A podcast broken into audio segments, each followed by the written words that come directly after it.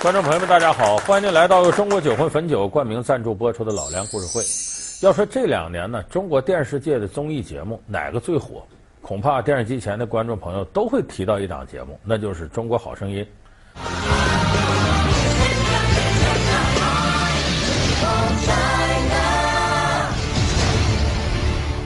去年《中国好声音》呢火得一塌糊涂，今年更火。而且由于有去年做基础啊，今年《中国好声音》还没有开始之前，就已经被媒体炒得沸沸扬扬。当然，选手呢暂时都是保密的，而且选手大多数之前也都没有名气。最主要的炒作点集中到这四个导师身上，都说这导师要换，但到底这个换谁？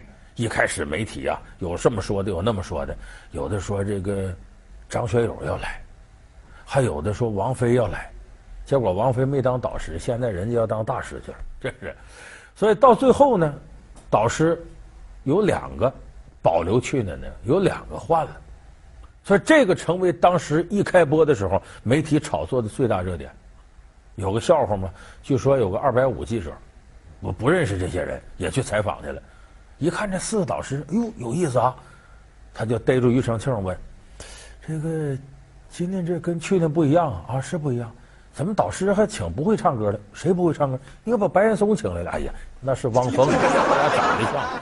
说那刘欢怎么比去年胖了？那是张惠妹，你看好了。说怎么刘嘉玲还来吧？头发盘起来，那是那英。这记者说：“那你这么清楚，你去年怎么没来？我去年来了。”庾澄庆两年前来了。他为什么会有这笑话呢？就说明大家对这些导师非常关注。那这今天大家也看了，四个导师换掉两个。保留了那英和庾澄庆，新来了汪峰和张惠妹。其中张惠妹应该说是在一开始换导师的时候最大的一个亮点。今天咱们就跟大伙儿说说这个音乐天后张惠妹。她是华语乐坛的天后，她的歌传唱之广无人能及。但当她以音乐导师的身份出现时，情况会怎样呢？为何张惠妹总让她的眼泪流向大海？曾经最深爱的人，是否又伤她最深？老梁故事会为您讲述导师张惠妹。那么我们了解到，《中国好声音》这个节目形态，它是来自于欧洲荷兰那一边呢。这个好声音的导师呢，他都有个不成文规定。就是这四个导师呢，基本都是一个女的，三个男的。那么今年呢，把张惠妹找来，很多人都觉得这不打破规律了吗？由三男一女变成了两男两女，所以一开始有些专业的电视人觉得说这个结构好像和去年不一样，而且这现场容易失衡。他担心庾澄庆这边过于强势，汪峰这边过于沉闷，而这两个女的还容易抢戏。所以一开始有人对张惠妹来了呀不看好，但是呢，张惠妹呢来了之后的表现，很多人觉得很惊喜。为什么惊喜呢？就说这个大腕来了之后，对节目还是很配合的。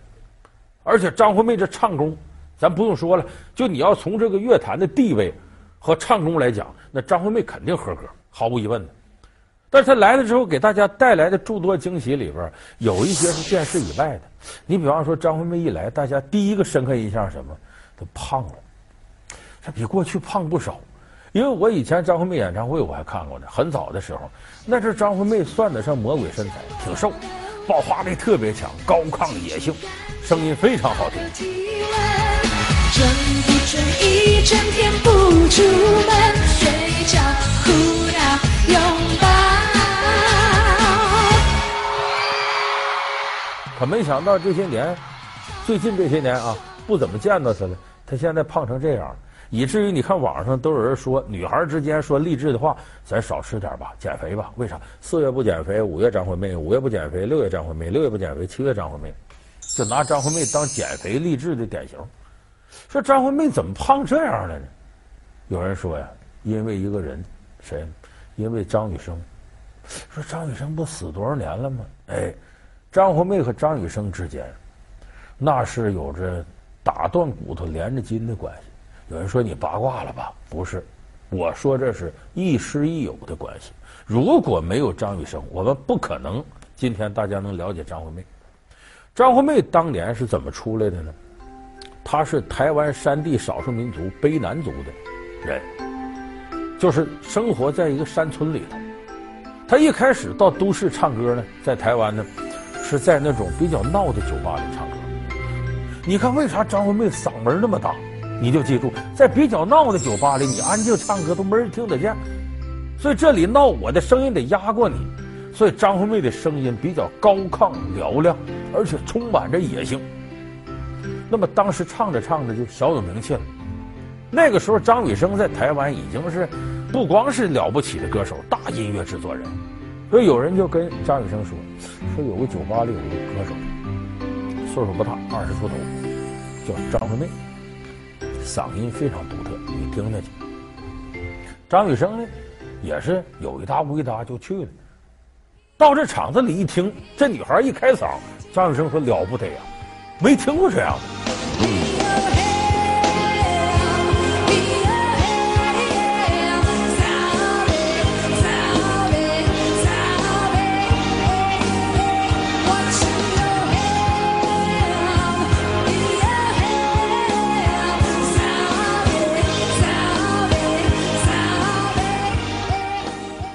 我们熟悉这个台湾一些女歌手，往往声音呢，都是那种甜美啊、婉转。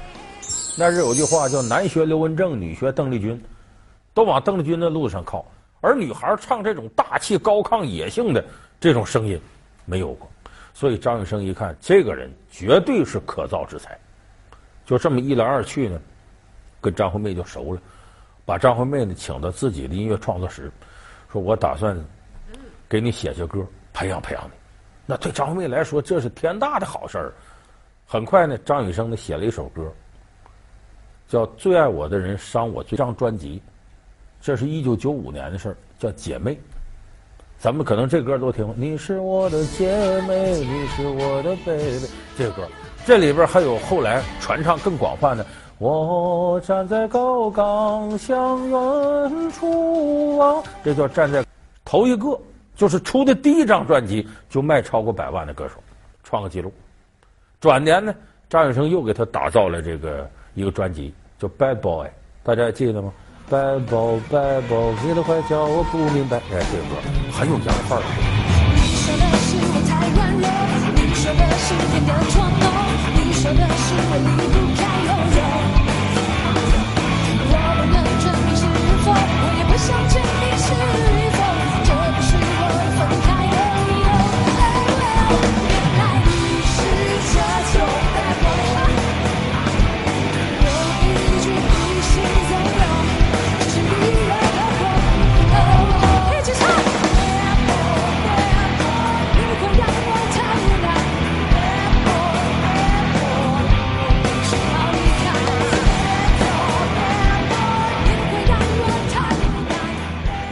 所以当时张雨生呢是根据张惠妹这种独特的声音，以及这个女孩身上的一些个性来打造她。可以说张雨生慧眼识英才，而且把准了张惠妹这个音色的脉搏，所以张惠妹当时火的不得了，啊，音乐天后、亚洲天后，红遍港台。大陆地区呢，我记得九七年、九八年，尤其九八年，张惠妹呢火的都摸不得、碰不得了，不得了了，这是。可是就在这个时候出意外了。张雨生出车祸死了。我们有时候有的时候啊，你的老师，他尤其在你风格已经形成或者即将形成这个时候，如果你失去了一个非常好的伯乐，来校正你发展过程当中一些走偏的地方，对你来说损失太大。那么这个时候，张惠妹正是非常猛的上升时期，需要在这个过程当中给她进一步定位。这时候张雨生没了，这一下张红妹就有点不知道怎么办好了。那么，女人遭受打击之后会有什么表现呢？你看啊，从行动上讲，假如说啊，比方说失恋了，有的女孩呢，在行动上第一个选择宅在家里，哪儿也不出去了，谁我也不见了。还有的是什么呢？往出溜达，到商店里疯狂购物，把信用卡咔咔全刷没了得了。那么反映在吃上也有俩极端，第一个是厌食症，啥也不吃了，我饿死我，不吃了。还有第二种的狂吃，化悲痛为饭量，也有这样的。张惠妹就是我说的后一种，化悲痛为饭量，吃。原来不爱吃的，现在也爱吃了。一天反正心里不高兴，我就吃。你这么吃还有好吗？一点点，张惠妹这体型就胖起来了。所以张惠妹这个胖是给我们印象比较深的。再第二个呢，节目组对他特满意，满意在哪儿他？配合，他那表现都有点不像他那级别的了。说本来这么大腕坐着应该啊稳一点，没有。张惠妹显得特活泛，一会儿这欢呼雀跃，一会儿痛哭流涕，那纸巾都不够使了。再一会儿，甚至求这个选手：“你选我吧，选我吧！”再过来，你们不要和我争。你今天真的很棒，我要你，我要这个声音。你加入我的这个阿妹的 family 这个家庭里面，我们也许会有一些音乐的交流。这叫贿赂。今天选了我的歌，也许明天我就给你喊未来的明天，你来我这一队吧。来阿妹 family，欢迎加入。来我这一队，欢迎加入阿妹 family。但这个张惠妹这种配合，有的人说这孩子过了，这有点不符合她身份。那她哪能显得就是自己就没身份了？我求求你了，到我这儿来吧，你是不是有点低了呢？其实这也是节目组一种定位。你要从这个资历上来看呢，似乎好像汪峰要稍比那个逊一点，可汪峰那模样以及他唱歌那种唱法，就是老夫子形象。你让他主动张开怀抱，到我这里来吧。和他这个形外形风格都不相称，只有张惠妹呢，哎，你别看胖，有点这小女人的感觉，有点细腻温婉。这时候她玩点感性路线，大家还能接受。所以说张惠妹这种表现呢，不是她特立独行，而是什么呢？节目组说这是不是演得过了呢？这个咱倒得理解。张惠妹确实是个爱哭的人，而且张惠妹在这个场合哭，她有她的道理。一看到这些选手呢，面临着别人的选择的时候，有可能一脚上去就天堂，上不去你就回归人间。这种刺激，可能没有人比张惠妹体会更深。为什么呢？张惠妹也是草根选手，也是从选秀里出来的，所以她现场被这些选手感动，她有她的道理。她是怎么从选秀里出来的呢？这得说一九九二年的时候，当时呢，台湾有一档非常火的综艺节目。叫五等奖，呃，奖品的奖。五等奖什么意思？唱歌，我上来唱了，然后两两 PK，咱俩对着 PK 唱。结果呢，下边有评委啊，评判，判我胜，你输了。那判我胜，我这边灯就亮着了。然后第二人跟我上来 PK，我要问你赢了，灯就亮着。我要连续战胜五个选手，五等奖你就获得冠军。你听着好像说那五个还不容易，哎，不容易，因为那赶来的都有两下子，不可能有五个什么都不是的来跟你 PK，让你那么容易就得到冠军。这个五等奖当时在台湾很有名，你像那个蔡琴呢、黄安呢、吴宗宪呢，都是从这节目出来的。所以当时张惠妹呢，她在她的这个卑南族里头就是个小明星，组里头一有什么活动，她就上去唱歌去，连唱带跳。但是她爸爸就跟她说。你看这这些人唱的远没你好呢，你要去肯定能拿冠军，就鼓励他参加这节目。哎，张惠妹说行去吧，他就去了。一开嗓，底下评委听傻了，就跟我们前面说张雨生在酒吧里听他唱一样，就是没听过这种风格的女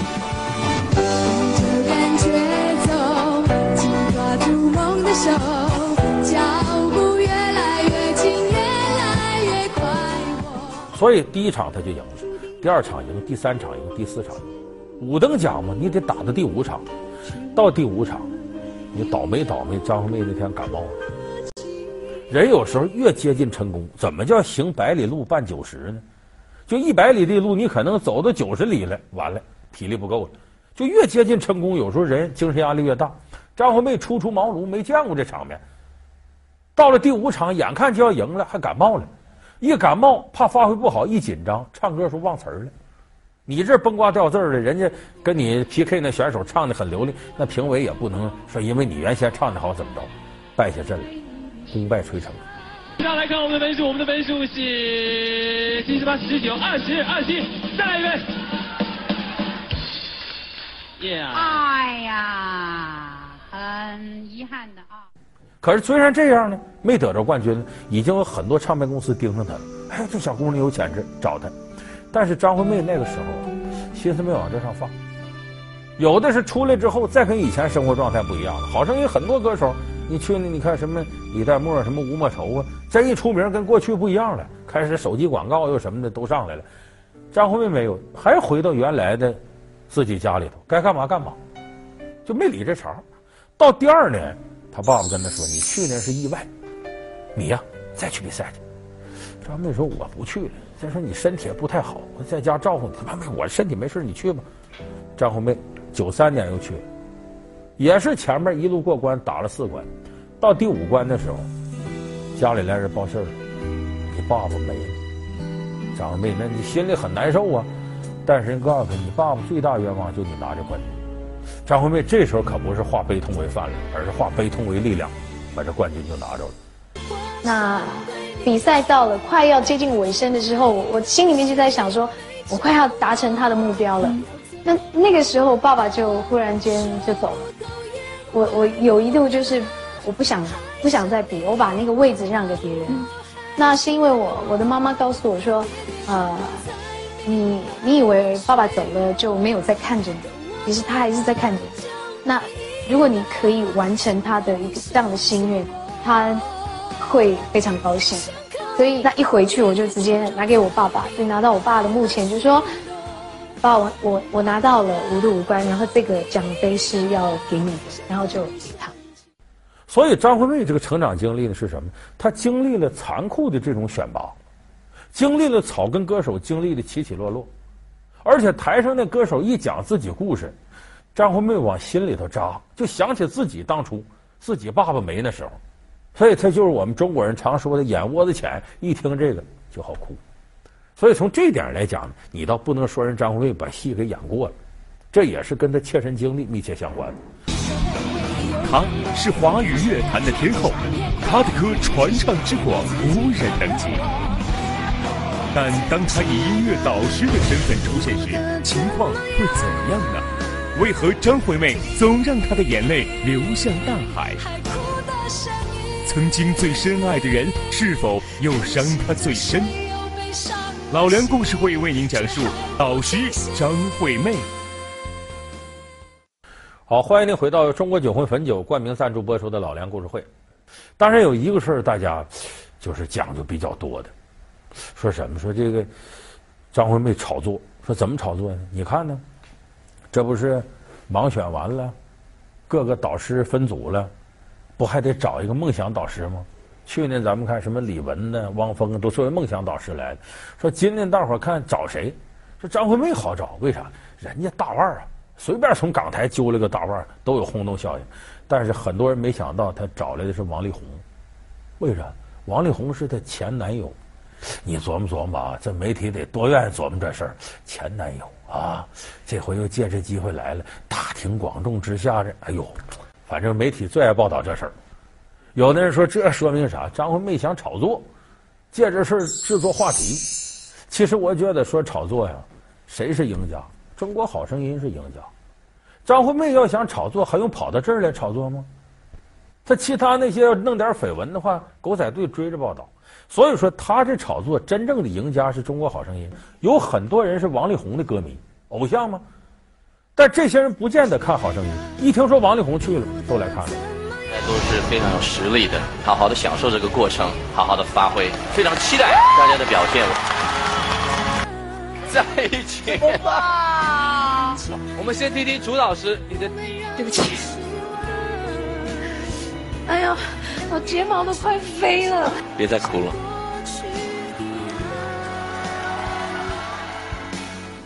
所以我说这个节目啊。就是通过这些手段一点点炒起来。当然，咱们今天说这个，我可不是糟蹋好声音节目组，人家节目做的很棒。而且咱们得服气，中国好声音有个最理想的功能，有很多呀二十多岁的年轻人早都不看电视了，但是因为中国好声音，他们重新回到电视机前。所以我觉得这个意义重大。对于我们做电视的人来讲，应该感谢中国好声音，他为我们争取了很多年轻的观众。他。有着一副沙哑的独特嗓音，他是名副其实的乐坛唱将，他被人称作“杨三十二郎”。一首《为爱痴狂》，他泪洒录制现场。他拍下按钮，转动转椅，赢得《好声音》众多学员的追捧。然而，时隔一年，他为何退出《中国好声音》的导师队伍？老梁故事会为您讲述杨坤为爱痴狂。好，感谢您收看这期老梁故事会。老梁故事会是由中国酒魂汾酒冠名赞助播出。我们下期节目再见。